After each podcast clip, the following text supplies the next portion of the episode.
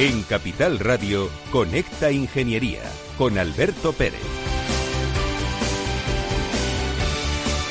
Buenos días, España. Buenos días, ciudadanos. Bienvenidos a Conecta Ingeniería.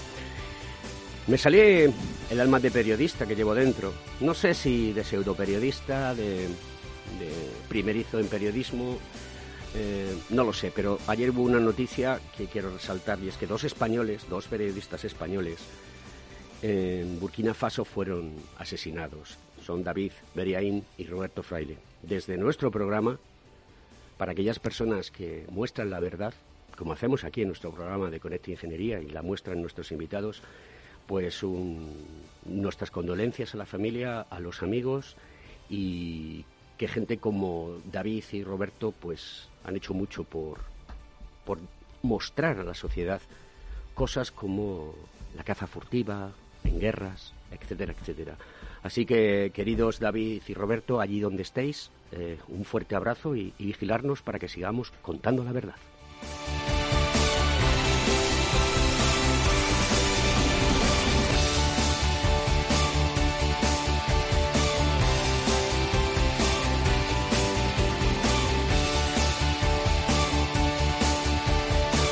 Bueno, pues eh, hoy tenemos en el estudio a mis queridos amigos de Ametic. Está Enrique Serrano, que es el presidente de la Comisión de Inteligencia Artificial y Big Data. Y también está Paco Ortiguela, que es el director general. Dos tipos que saben un montón y además de todo, afortunadamente, son gente muy comprometida con lo que hacen y, y además eh, tratan de demostrar a la sociedad la importancia que tiene eh, digitalizarse y pensar que el mundo ya no es como antes, que ya ha cambiado, que estamos en ello y vamos a seguir trabajando. Y además, mañana, eh, día 29, pues es, existe un evento fantástico que es eh, el Summit 2021 sobre inteligencia artificial, que lo van a hacer en streaming, que es una lástima que no podamos hacerlo presencialmente porque lo que nos apetece es vernos y hablar. Y, y bueno, pues ellos nos van a contar cómo va, cómo va el tema. Bueno, muy buenos días a todos los oyentes. Muchas gracias, Alberto, y gracias a, Capital Radio. Bueno, pues la verdad es que es el cuarto año que organizamos el, este encuentro de inteligencia artificial y que lo organiza la Comisión de Inteligencia Artificial y Big Data de, de Ametic con, con Jaime Lagunas y con Enrique Serrano y con todo el equipo de, de, la comisión y estamos muy contentos porque está creciendo. El año pasado, los últimos tres años, lo hemos hecho una jornada que era por la mañana, ahora es mañana y tarde. Hemos incorporado unos premios que luego le voy a pedir a Enrique que nos lo comente también porque es una novedad de este, de este año y estamos creciendo en todo. Yo creo que en temas, en, en contenidos estamos viendo también, ahí vamos a ver, vamos a discutir y a debatir eh, la importancia de la inteligencia artificial, que es una de las tecnologías habilitadoras más importantes que tenemos ahora mismo y que tenemos que ver cómo va a influir absolutamente en todos, en todos, en todos los terrenos, en todas las verticales eh, y en la sociedad y en la, y en la producción y en, y en toda la, en, en, general en todo, ¿no? Y están todos invitados y para registrarse, antes de por si sé que me vas a preguntar, pero simplemente entra en ametic.es, www.ametic.es y ahí está, lo primero que aparece es el, el encuentro. Como me conoces ya, ya sabes las preguntas que te voy a hacer. Enrique Serrano, otra vez, gracias por estar aquí. Gracias, Alberto, eres un crack. Muchas gracias. Oye, cuéntanos eh, en el mundo de, del dato, porque todo está íntimamente relacionado. No podemos pensar en otra cosa que necesitamos datos para tomar decisiones. ¿Qué revolución hay ahora mismo en el sector, en las empresas españolas? ¿Cómo está de bullicio, no? De boots, como dicen los ingleses. Bueno, el bullicio es que como la inteligencia artificial pues impregna todos los procesos y también las decisiones a título personal, pues nos estamos dando cuenta que efectivamente es una palanca, puede ser una gran palanca, no solamente para la recuperación y para la reconstrucción, sino para vivir mejor si, si lo usamos bien, ¿no? Entonces la, la, revolución es encontrar datos válidos, es decir, de qué datos, eh, en qué datos me puedo fiar que no tengan sesgo, tener cuidado con los, con los históricos para poder tomar decisiones. La meteorología, la naturaleza ya nos ofrece datos, pero tenemos que tratar de, conseguir datos que sean fiables y con ello pues podemos predecir eh, pues cómo estaremos con las vacunas en julio, cuándo acabará la pandemia y cuándo podremos tomar decisiones pues de reconstrucción y eso es muy importante. Francisco, eh, el viernes eh, nuestro gobierno presenta en Europa el proyecto de plan de recuperación. Pero no quiero dejar de hablar de, del artículo que leí ayer en, El Mundo, ¿no? donde Draghi eh, ha detallado un plan muy, muy estricto y sin subir los impuestos, que es importante. De hecho, eh, ya sabes que yo soy un apasionado de la radio y escucho constantemente radio, pues eh, algunos analistas están indicando que en España esta situación de entregar el plan no está teniendo mucho reflejo en los medios de comunicación, pero sin embargo a Draghi le han, le han dado eh, todo un artículo grande, ¿no? Advierte al Parlamento, Draghi, que Italia se juega su destino y su credibilidad con su plan de recuperación de 248.000 millones. Desgrana 500 medidas con gran foco en la educación, la sanidad y las infraestructuras. ¿Por qué en algunas ocasiones no somos como el resto de Europa, Paco? Bueno, yo creo que el, que el plan, eh, hay, un, hay un plan España Puede que, todos conocemos, bueno, que se ha presentado y, y que, hemos podido leer y tal. yo creo que, está bien. Yo creo, bueno, creo que como Metic, el tema de digitalización, el tema de sostenibilidad, el tema de formación, capacitación, digitalización de las pymes, está bien, en, nuestra opinión. ¿eh? Eh, lo que creemos que es muy importante, ahora la parte más importante, tenemos un plan, tenemos mucho dinero, la verdad es que es es una cantidad importante de, millones, de miles de millones que van, de euros que van a venir a España, es hacerlo bien, implementarlo bien. Tenemos el plan, tenemos los recursos, pero llega la hora más complicada porque no estamos acostumbrados a, manejar esas cantidades de dinero en, proyectos y es importante que porque son proyectos además que, no son de un solo ministerio o no son proyectos que son verticales, sino que son proyectos que afectan a varios eh, ministerios que es una cosa a la que no estamos muy acostumbrados a trabajar entre los diferentes ministerios y que es muy importante que haya una gobernanza público-privada. Es decir, que al final lo que se trata es eh, esos fondos vienen para transformar todo el sistema productivo, todo el sistema económico y vienen, como su nombre indica, Next Generation, es para generar infraestructuras y, industria para el futuro. Con lo cual, ahora la parte más importante no es tener el dinero, que ya lo tenemos, ¿vale? Eso, eso, era, eso era antes, la fase anterior. La fase actual, hay unos planes, mejores o peores, pero hay unos planes que están bien, queremos desde Ametic que están bien, pero lo importante ahora y donde nos lo jugamos todo es en la parte de implementación y en la gobernanza. Y no olvidarnos que tenemos empresas, que las empresas son las que crean empleo, y que tenemos que tenerlas en cuenta a la hora de, implementar esos fondos para que realmente repercutan en que la industria española, las empresas españolas, la sociedad española y el empleo se vean beneficiados. Enrique, ¿sabes lo que opino? Y lo que me gustaría que ocurriese y que desearía, desearía. O sea, cuando se le da el nombre de Next Generation, que nuestros hijos tengan un legado por parte de sus padres que sea bueno para el futuro de la sociedad. Sí. Eso es lo que yo quiero. Pero Next Generation no significa construir para la siguiente generación. Next Generation lo que significa es que tenemos que construir ya. Y tenemos un primer frente que son eh, los tres eh, próximos años, donde es una oportunidad enorme para cambiar eh, infraestructuras, para reconvertir sectores, para darle un empujón desde el punto de vista digital y tecnológico a la industria y es ahora o nunca, es decir, es una oportunidad que yo creo que desde la Primera Guerra Mundial no vamos a poder tener probablemente en los próximos 100 años. Y luego evidentemente es una obviedad que las siguientes generaciones se van a beneficiar, pero tenemos que actuar ya. El Gobierno ha examinado más de 600 medidas mañana, el viernes, perdón, se presentan más de 100 al, al Parlamento Europeo. Efectivamente, yo creo que están bien trazadas, bien tiradas, y ahora lo que tenemos que hacer es ejecutar bien, invertir bien, seguir objetivos en el corto plazo con indicadores claros de que realmente eh, estamos consiguiendo esos objetivos y en ese sentido no habrá ningún problema con, con, Bruselas que va a estar auditando cada seis meses. Bueno, pues queridos amigos, vamos a dar paso a la publicidad y vamos a continuar con ese summit que, de inteligencia artificial que va a desarrollarse mañana desde primera hora de la mañana.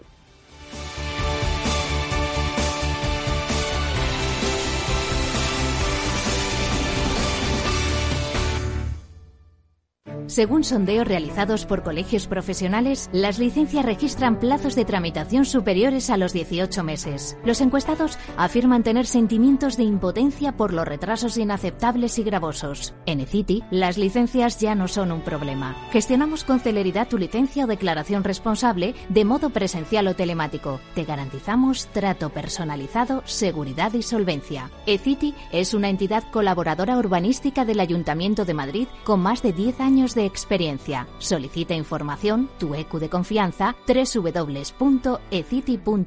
También puedes llamar al teléfono 914514499 o visitarnos. Estamos en la calle Jordán número 14 de Madrid. Acceso por el Colegio Oficial de Ingenieros Técnicos Industriales de Madrid.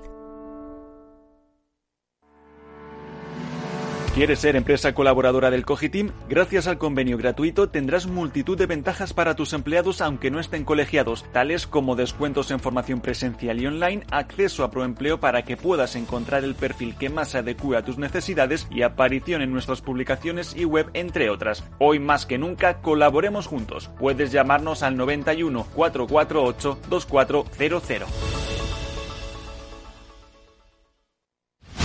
Escuchas Conecta Ingeniería con Alberto Pérez. Bueno, pues eh, como comentábamos antes, es el mayor paquete de estímulo jamás financiado en la historia de Europa. El presupuesto a lo largo a largo plazo de la Unión Europea, junto con Generation, como decíamos, instrumento temporal concebido para impulsar la recuperación, será el mayor paquete de estímulo jamás financiado a través del presupuesto de la Unión Europea. Un total de 1,8 billones de euros trata de ayudar a reconstruir la Europa posterior al COVID-19, que será más ecológica, digital y resiliente. Queridos amigos, hoy en el estudio, en Conecta Ingeniería, Capital Radio, a las 10 de la mañana, decirme algo respecto a esta noticia.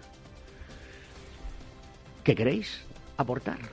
Bueno, o sea, yo creo que eh, se necesitan eh, primero ideas, que las hay, tenemos eh, capital y tenemos inversión y ahora lo que hace falta pues es eh, presentarlas convenientemente, que es lo que se va a hacer, definir una gobernanza que yo creo que todavía no está eh, definida o está plasmada. Desde Ametic hemos dado bastantes ideas eh, al gobierno para mm, ayudar en esa definición y en, la gestión y, en la ejecución. Y aquí tenemos que empujar todos. Es decir, eh, esto es una colaboración público-privada donde hay grandes empresas, medianas y pequeñas, que tienen experiencia en gestión de proyectos complejos, incluso a nivel eh, internacional. Y, y por otro lado, pues yo creo que tenemos una administración pública española de muy alto nivel, con funcionarios con un gran conocimiento y una gran formación, y entre todos vamos a sacar adelante el país. Paco Ortiguela, contéstame sí o no. ¿Lo vamos a conseguir? Lo vamos a conseguir. Adelante.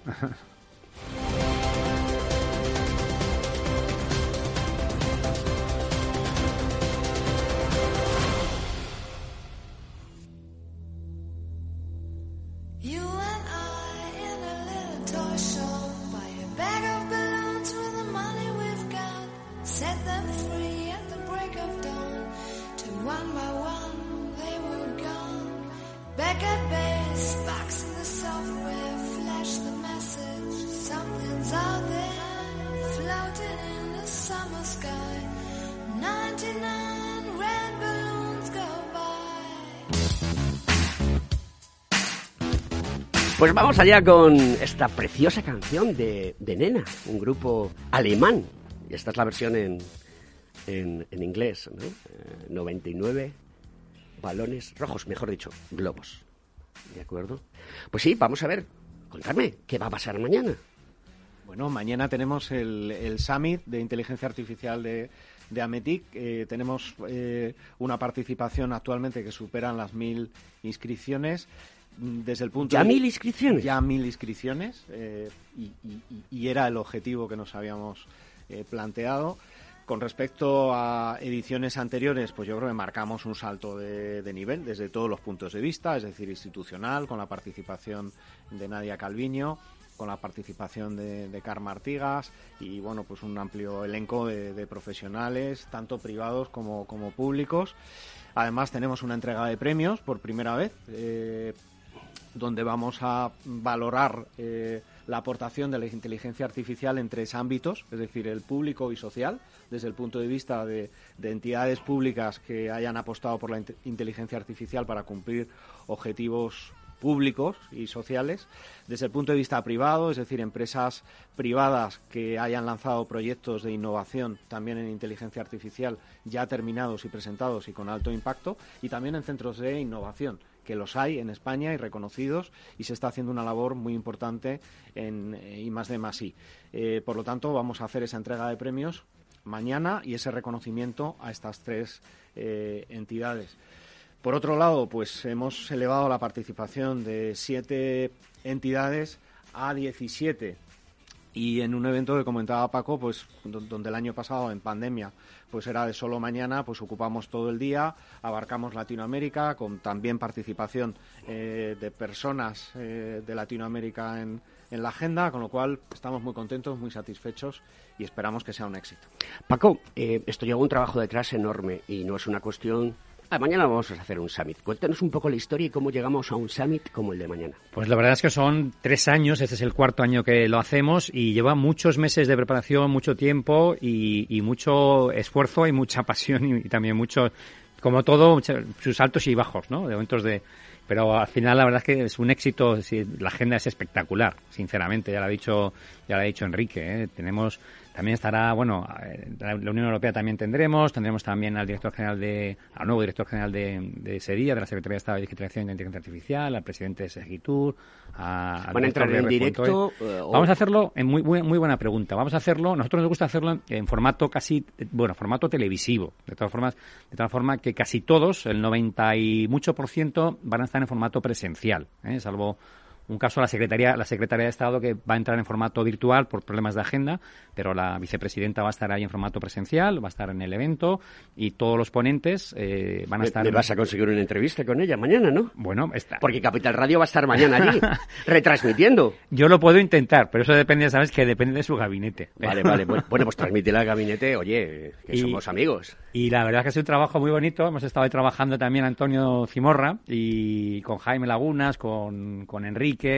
y bueno y todo el equipo de, la comisión y todo el equipo de Ametic para, para, para, hacer una realidad este y va a ser mm, espectacular en todos los sentidos la gente tanto que la gente que esté ahí que es muy limitada por el tema del covid desgraciadamente el año que viene esperamos tener ahí 400 personas físicamente pero luego a nivel de a nivel de, verlo va a estar muy bien porque va a ser como un programa de televisión. De hecho al final eh, haremos un programa de televisión que estará en la, plataforma de A3 Media durante dos meses un resumen un resumen de ese de este encuentro no es un encuentro que es el encuentro de referencia en España de inteligencia artificial no Quiero mandar un saludo al señor Laguna y al señor Cimorra, que no han podido estar hoy con nosotros porque tenían que atender unas cuestiones personales. Eh, poca cosa, pero sí que son personales. Y les mando un fuerte abrazo porque me gusta que vengan. Al señor Laguna no le conozco tan directamente, pero a Antonio Cimorra sí, porque, porque trabajo con él muchas cosas en la comisión y, dice, ya está ahí Pepito Grillo.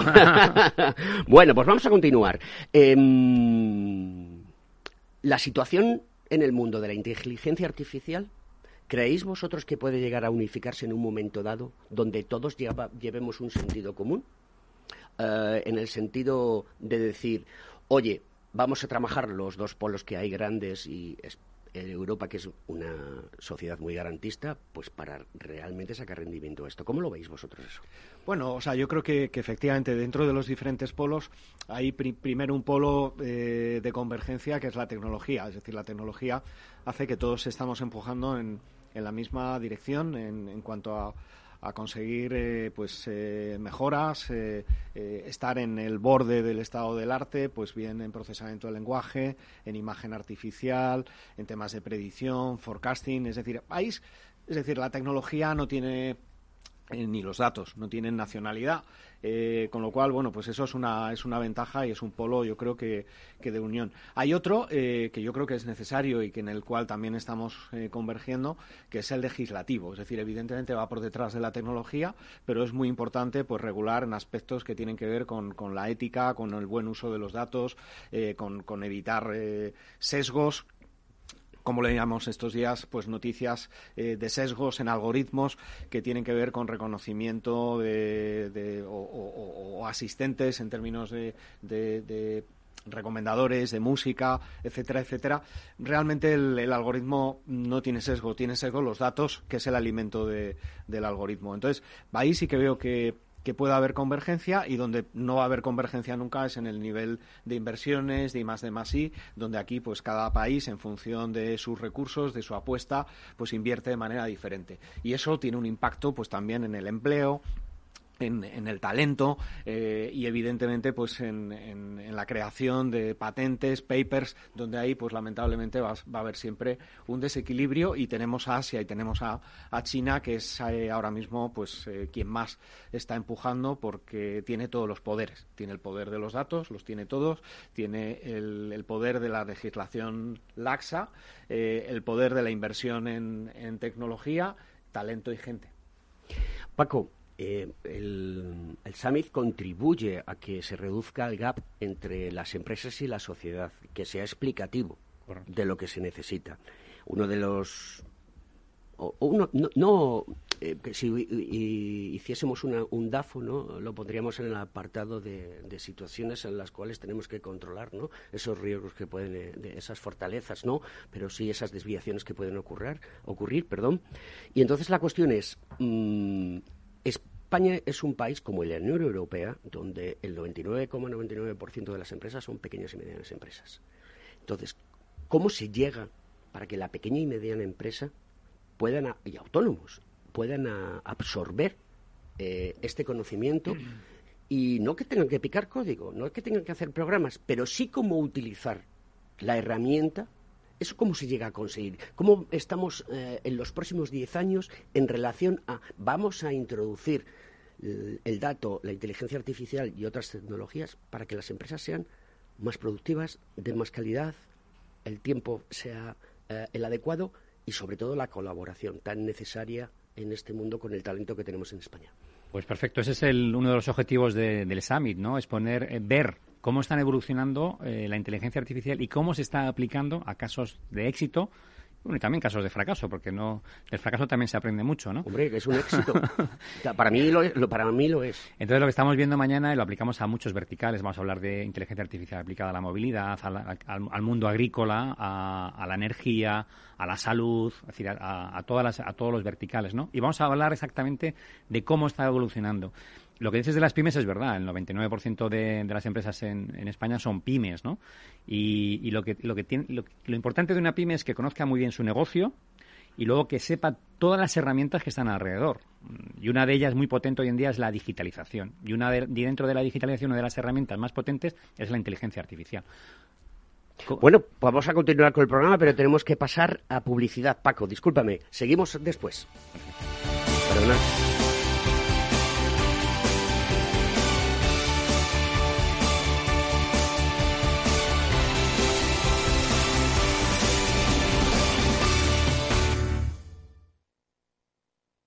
Frente a los impagos, vitamina D, la fórmula de información empresarial exclusiva de Informa para minimizar los riesgos y facilitar la toma de decisiones. Descubre Data Powered by Informa, la solución perfecta para tu negocio. Consulta al especialista en Informa.es.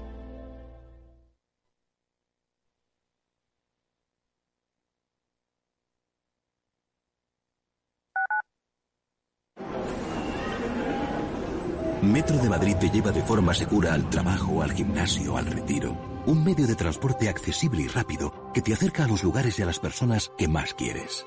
Ahora y siempre, utiliza el transporte público. Ahora y siempre, muévete en Metro. Metro de Madrid, Comunidad de Madrid. De la mano de Alejandro Mazón y el equipo de Cuídate Deluxe, llega el chico del chándal a El Balance para ayudarnos a estar en forma y mejorar nuestro bienestar general. Los miércoles a las ocho y media de la tarde en El Balance. Capital Radio. Ha cambiado todo. Mascarilla, desinfección, aforo. En el sector de la hostelería es muy importante respetar las medidas de prevención. Por ello, en el Día Mundial de la Seguridad y Salud en el Trabajo, queremos celebrar el esfuerzo de todos. Infórmate en el 900-713-123, Comunidad de Madrid.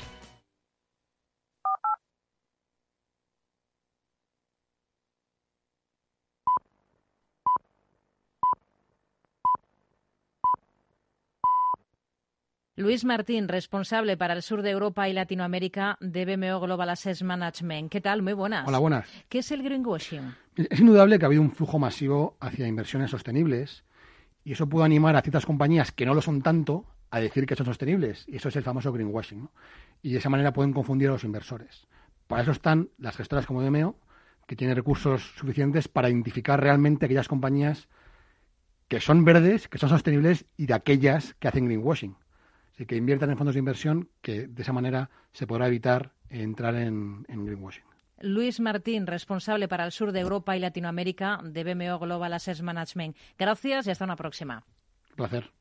Si tu lado emocional dice, invierte en salud, sabes que es un sector en crecimiento, y tu lado racional dice, no tienes tiempo de crear una cartera desde cero. Y si te la gestionan otros, te cobrarán mucho en comisiones. En Renta 4 Banco te lo ponemos fácil. Con el nuevo servicio de gestión óptima, contrata nuestras carteras temáticas 100% online, con una comisión de gestión de solo 0,25%. Entra en r4.com o en cualquiera de nuestras oficinas y descubre todas nuestras carteras. Tu lado emocional y racional por fin se unen. Renta 4 Banco, tu banco especialista en inversión.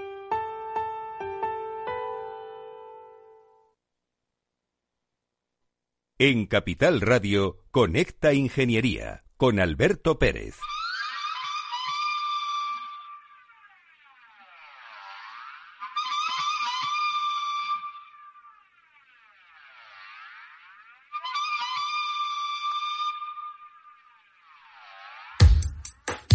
Wendy?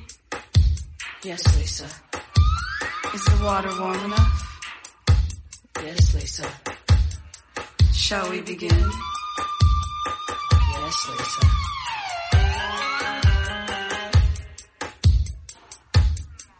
Pues así suena un computador, Computer Blue, de Prince.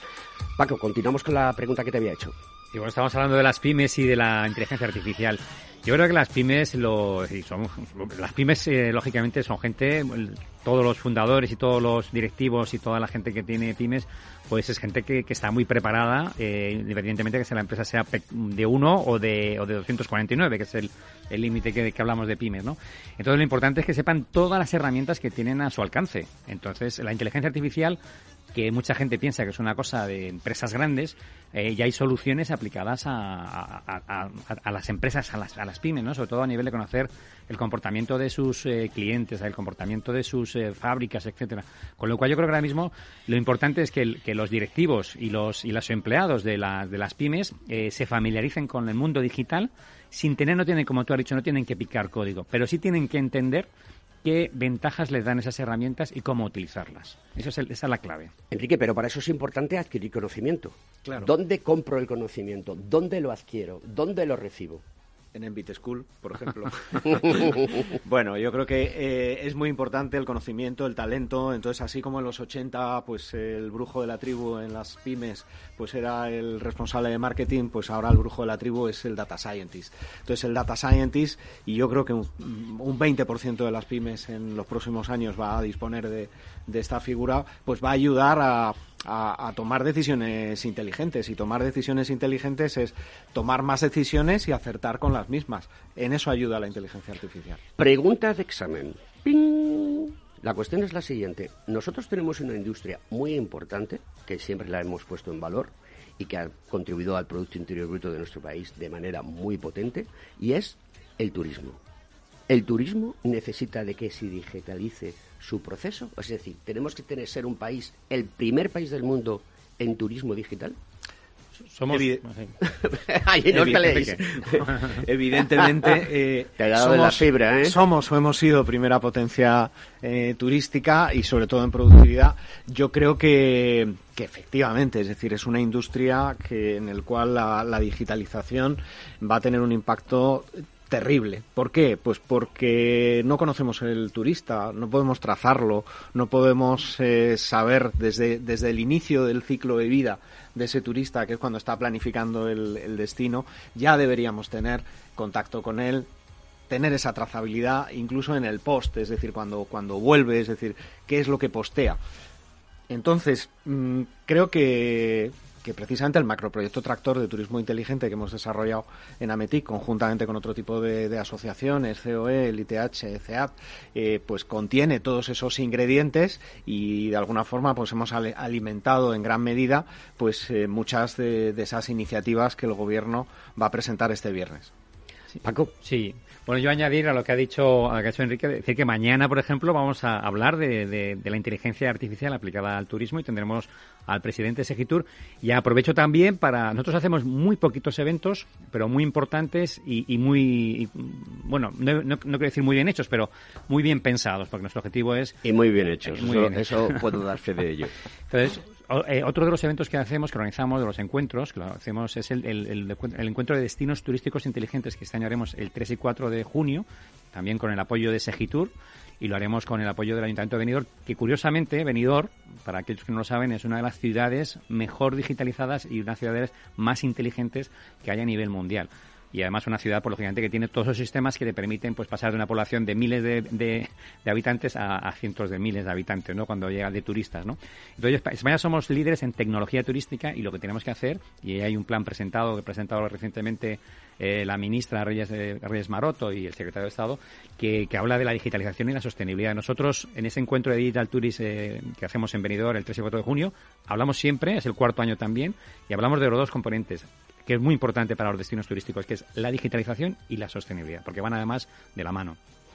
Cuando hablabas, Enrique, de que queremos saber desde el principio lo que piensa el que quiere proyectar un viaje, que dicen que la mejor experiencia de todas es cuando tú lo diseñas, lo proyectas, es cuando te emocionas y luego ya después lo culminas con, con la visita al sitio. Pero la gente tiene miedo a que sus datos circulen por ahí. ¿Cómo podemos darle tranquilidad a la gente de que los datos que se obtienen no son datos donde eh, Alberto Pérez ha programado un viaje a Nueva York, sino que esto es un conjunto de datos de movimiento y de tracking de, personas, sin nombres y apellidos? Eso cómo le damos tranquilidad a la gente, porque creo que una de las cosas que más retrae a la gente con la tecnología es precisamente el que los datos están ahí. Podéis ir a acudir a TED, que hay eh, espectaculares eh, eh, speakers que hablan de los problemas de dar los datos. La sospecha en la que está Amazon y Google y Microsoft con los datos, que controlan los datos de la gente, que es cierto, que al final es un negocio, y, pero no es malo, pero es yo quisiera dar seguridad. Bueno, tienen que, obtener algo a cambio que quizá hoy no, mm, no se tangibiliza. Es decir, en la medida en la que tú puedes tener una recomendación ajustada a tu perfil, puedes tener ayuda en la toma de decisiones, clarificar las diferentes eh, ofertas y opciones para decidir mejor, evidentemente a un precio ajustado a tu perfil, pues eso ayuda. Es decir, empresas como por ejemplo Minube, que accediendo a tu histórico de fotos, eh, el algoritmo lo que te recomienda es el mejor paquete de viaje para ti, pues eso tiene, tiene un beneficio que es tangible. Entonces cada cual tendrá que decidir si, si opta o no opta a ese beneficio. Pero tenemos que tangibilizar, es decir, qué output, eh, qué le estamos dando a cambio a las personas de sus datos eh, y que cada cual decida. Pues eh, Paco, creo que tienes que marchar porque tienes una reunión importante. Te agradezco que hayas venido al programa hoy. Mañana nos vamos a ver en el evento y os deseo la mayor de las suertes porque también es mi suerte, también es la suerte de la sociedad y entonces todos tenemos que empujar para que España se digitalice y que realmente cree que hay otra forma de hacer las cosas completamente diferentes. Muchas gracias por estar en nuestro programa. Totalmente de acuerdo. y, y muchas gracias a vosotros, muchas gracias a Alberto y a Capital Radio y estamos aquí cuando queráis porque siempre es un placer y como dices, venimos aquí a divertirnos y nos divertimos al mismo tiempo que intentamos también ayudar en lo que podemos a la sociedad con la digitalización. Es nuestra casa, es vuestra casa Así que aprovecharla cuando queráis. Ya sabéis que nuestras puertas siempre están abiertas para vosotros y para cualquiera que quiera estar aquí y contar la verdad.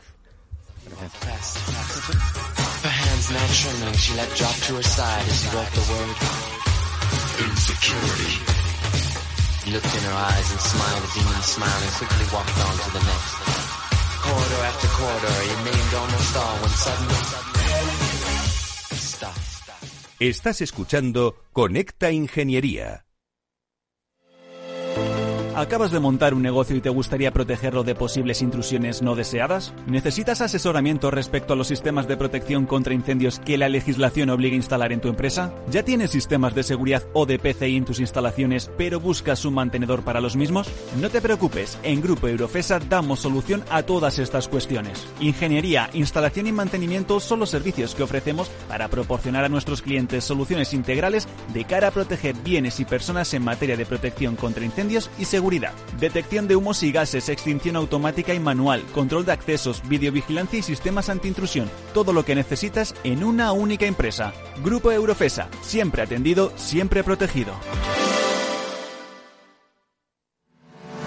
¿Estás colegiado en el Cogitim? ¿Piensas que por Novisar no necesitas la colegiación? El colegio es tu mejor aliado. Siempre estará en tu desarrollo profesional, ofreciéndote servicios como asesoramiento técnico, legal, laboral y fiscal, además de numerosas herramientas competitivas como formación presencial y online, acreditación de PC ingenieros, software técnico, networking y otras muchas. Porque creemos que trabajando juntos podemos construir una sociedad mejor. Colégiate. Más información en www.cogitim.es.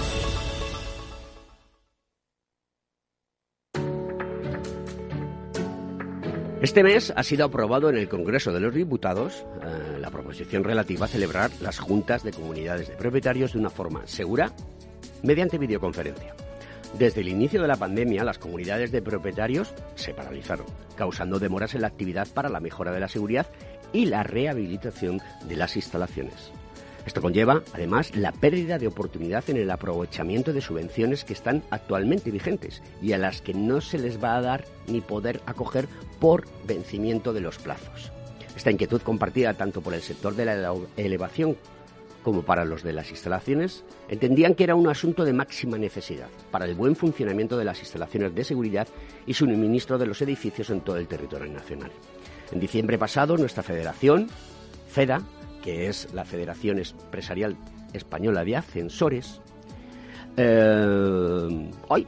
Que me he ido. Perdonadme, queridos eh, amigos. eh, que me he perdido las cosas que tiene el directo. A ver, vuelvo a repetir por aquí, disculparme.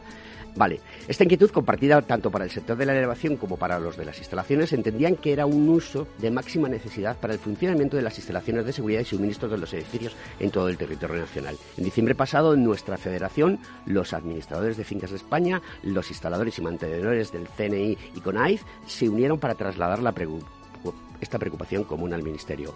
Resultado de las conversaciones mantenidas entre FEDE y los diferentes portavoces de los grupos parlamentarios del PP y PSOE, el pasado 25 de marzo el PP presentó la iniciativa aprobándose con 36 votos a favor en la Comisión de Transportes, Movilidad y Agenda Urbana. Esto modifica el artículo 16 de la Ley de Propiedad Horizontal y permite que las juntas se puedan reunir y adoptar en ellas acuerdos por medio de la videoconferencia o de otros medios de comunicación, aunque no, lo prevean sus estatutos, siempre que lo solicite el presidente y de acuerdo con las reglas establecidas en el artículo 17 de la Ley de Propiedad Horizontal.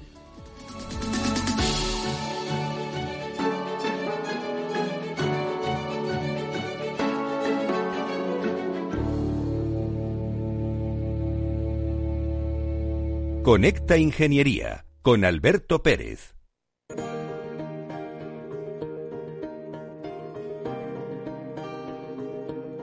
Antonio Sousa, buenos días. Hola, ¿qué tal? Buenos días, Alberto, y buenos días a todos los oyentes. ¿Cómo estamos?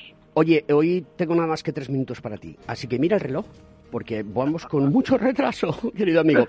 Oye, eh, Calviño ampliará a un máximo de 40 años las licencias del 5G. Recuerda a los oyentes que en el mes de junio ya tenemos preparado un programa especial en 5G. Cuéntanos esta noticia.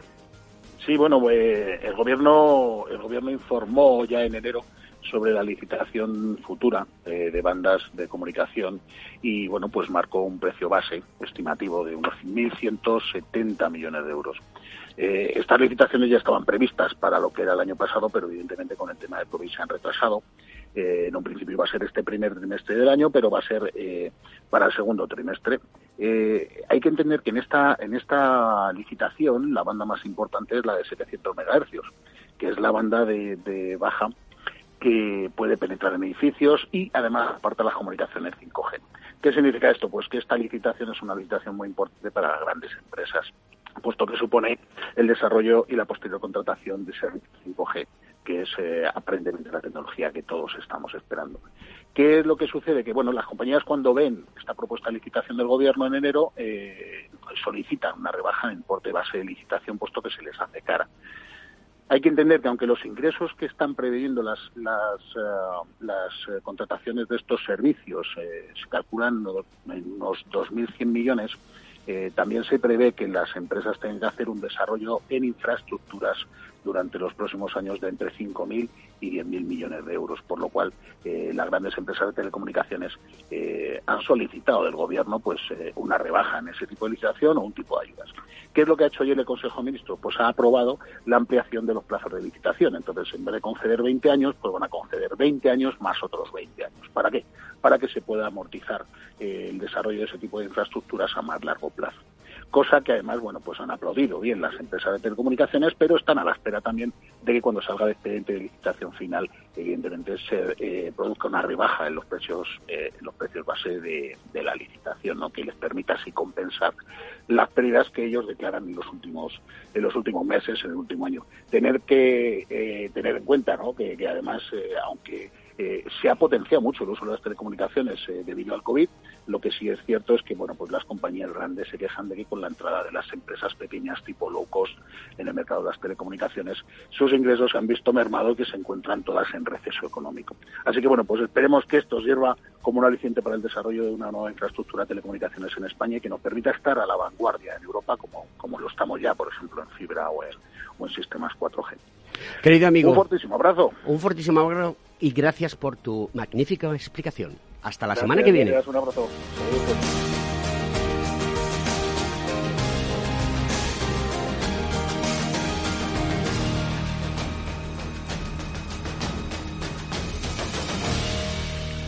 Pues continuamos aquí en el programa. Ya nos ha dejado Francisco Ortiguela, Paco para los amigos. La verdad es que es un cielo de persona siempre, siempre está accesible, le planteas cualquier proyecto y el tío lo genera y no tiene ningún problema, no se le olviden las cosas. Y sonriente. Y sonriente.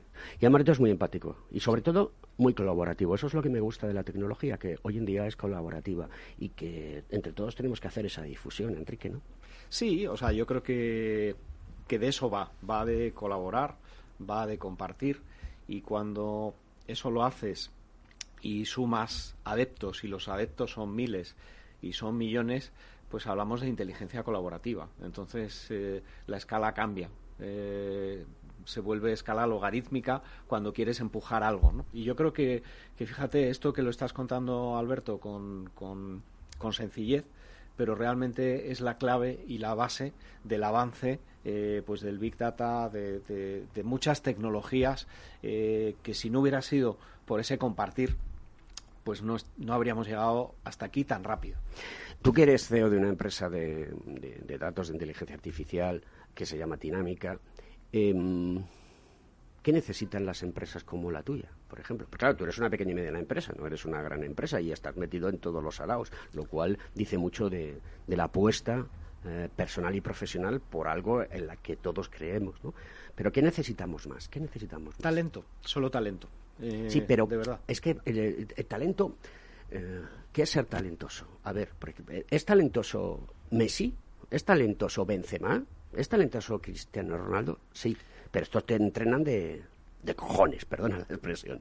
Entrenan mucho. Sí, pero qué casualidad que cuanto más entrenan, más goles meten. Entonces, eh, ¿qué es el talento? El talento es, es transpiración. Es un 99% de transpiración y un 1% de inspiración.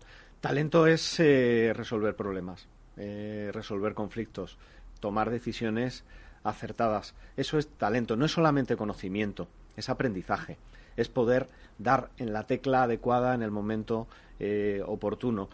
Vivimos en un mundo en el que, bueno, pues el conocimiento es commodity, es decir, está al alcance de todos, pero el aprendizaje no. Cada persona aprende de manera diferente, somos diferentes, interpretamos, analizamos de manera diferente, vemos las cosas de manera diferente, no, no por cuestiones de, raza, edad, son cuestiones químicas, atmosféricas, las que nos hacen que un día pensamos de una manera, otro de otra, las emociones, eh, cómo gestionamos nuestras emociones, todo eso es un mundo complejo Y, y la mayor complejidad es gestionar eh, y poner en la misma dirección talento. Y si eso lo consigues, mueves montañas, mueves el mundo.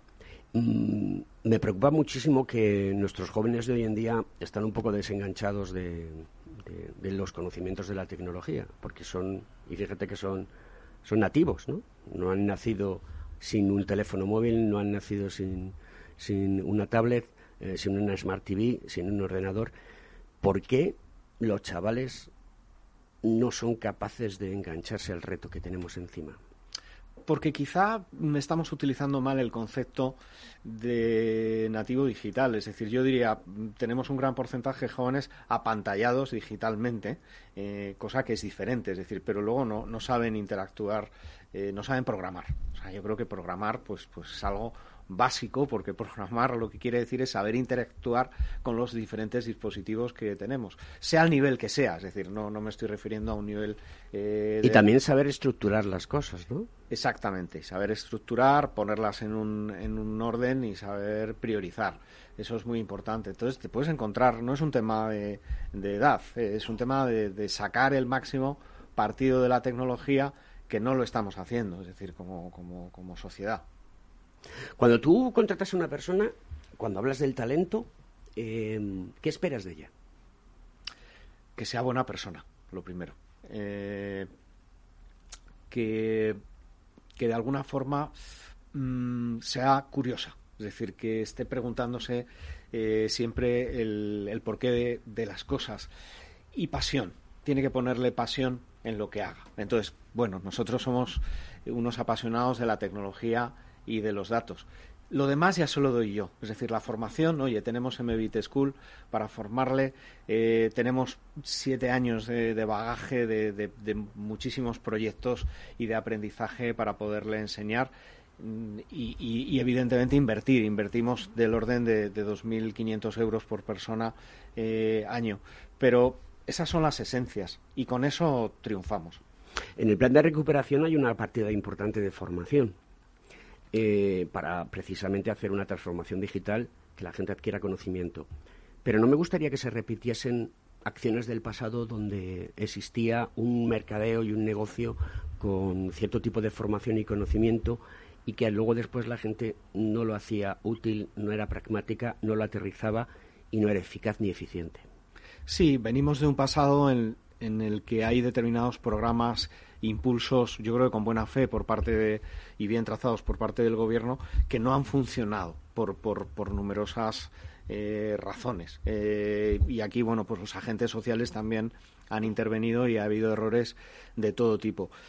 Se acaba de trazar un plan nacional de competencias digitales en el que desde AMETIC y desde la Comisión de Talento eh, se ha participado y creo que está muy bien muy bien trazado se aprende de errores de- del pasado pero es un plan que es clave para que el plan de recuperación y de transformación del país eh, tenga éxito, eh, porque sin talento no vamos a ser capaces eh, de conectar la tecnología con, con los procesos, de reconvertir determinados sectores y de, tomar decisiones inteligentes, con lo cual yo diría que es el primer programa por el cual deberíamos eh, comenzar. Se ha definido eh, eh, un Digital Talkit para las pymes. Bueno, pues ese, ese Digital Talkit, eh, eh, para que realmente se pueda ejecutar, es imprescindible talento. Es decir, es imprescindible que llegue un chicote digital a cualquier pyme y la ponga patas arriba en, en- en cuestión de horas y te diga, oye, tú para, para definir tu identidad digital tienes que tomar estas decisiones desde el punto de vista de marketing automation, desde el punto de vista de digitalizar procesos y este es el plan. Y es tu responsabilidad, no es responsabilidad del gobierno ni de nadie, tuya como, como empresario. ¿Están preparadas las empresas en España para ese salto? Porque lo que estás diciendo eh, es muy, muy, muy importante, muy serio, muy certero y con una gran dosis de, filosofía de futuro que es presente y que es necesario. Pues a ver, como en tu programa, la música no es casualidad y suena bien. Es decir, la música suena bien. Pero hay dos tipos de empresa ahora mismo. Es decir, las empresas que van a morir y las empresas que se van a, potenciar y las empresas que van a resurgir. Probablemente las que tengan que morir, algunas, tienen que morir y hay que dejarlas eh, caer, pero para que ese empresario se reinvente, eh, tome otras decisiones y tome eh, otros caminos. O sea, ¿podemos aplicar Darwin perfectamente a esta situación? Darwin está aquí, lo pensemos o no. Es decir, el, virus es Darwin.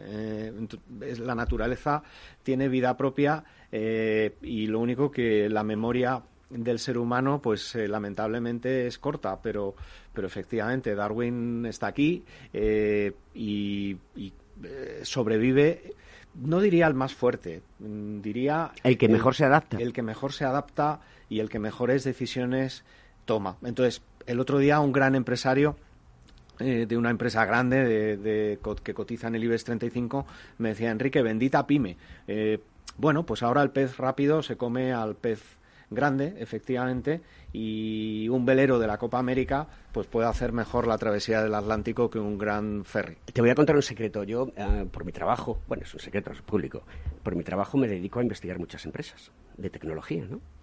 Y lo que llevo, lo que tengo como pozo de experiencia profesional es que hay muchísimas empresas, pymes, con un talento tecnológico tan grande que lo que necesitan que las empresas grandes las no las utilicen, no es la palabra, que las empresas grandes colaboren con ellas para sacar proyectos adelante, donde va a proporcionar una inmensa riqueza. Las empresas de calado ya no piensan egoístamente en su cuenta de resultados a día de hoy, sino que piensan en la cuenta de resultados que se va a obtener en los próximos años. Y con esta inyección de dinero para el plan de resiliencia, el plan de recuperación post-COVID-19, creo que esto hay que saber ser honestos y sinceros para sacar adelante las cosas. Alberto, es necesaria una colaboración enorme entre grandes y pequeños. Entonces va a haber muchos proyectos en los que se va a exigir una participación de, pyme, del 20, del 30, incluso del, del 40%. Y efectivamente yo creo que, el éxito está en que hay, hay algunos que, que, que pueden tener mejores ideas, que usan mejor la tecnología, eh, que investigan, que sus procesos son más ágiles y que por lo tanto puede haber una complementariedad con las grandes empresas. Si nos fijamos desde el punto de vista de valoración, hay grandes empresas que están perdiendo valor en, en bolsa, diría, en los dos últimos años.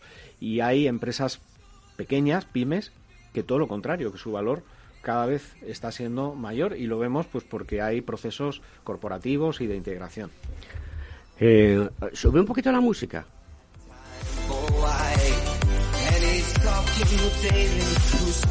No sé eh, si alguien reconoce esta canción. ¿Tú la reconoces?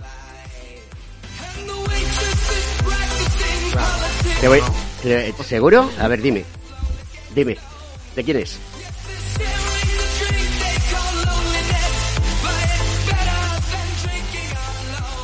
Piano Man. ¿Quién es? El artista. Esta es una versión, ¿eh?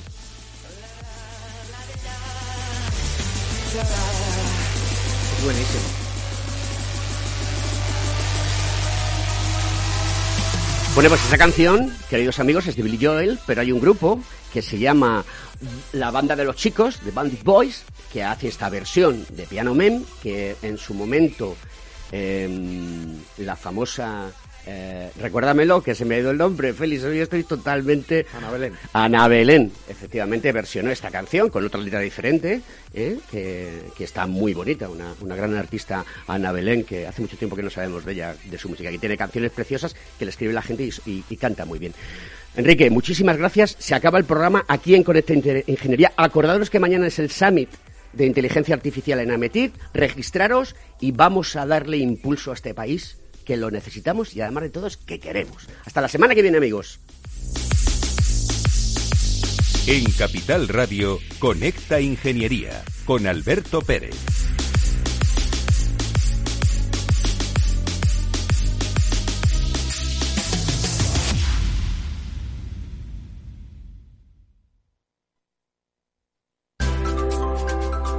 Inversión constructiva en Capital Radio. El próximo jueves 29 de abril a las 5 de la tarde, Capital Radio celebra un webinar en el que descubriremos lo último en ESG, cómo elegir la mejor inversión constructiva o de impacto y las oportunidades más rentables. Una sesión conducida por Luis Vicente Muñoz, con la participación de Luis Martín, director de ventas de BMO Global Asset Management, y Gonzalo Sánchez, director de inversiones de GESConsul. Para reservar su plaza tan solo tiene que escribir un mail a eventos@capitalradio.es y recibirá el enlace para acceder al webinar el jueves 29 de abril a las 5 de la tarde.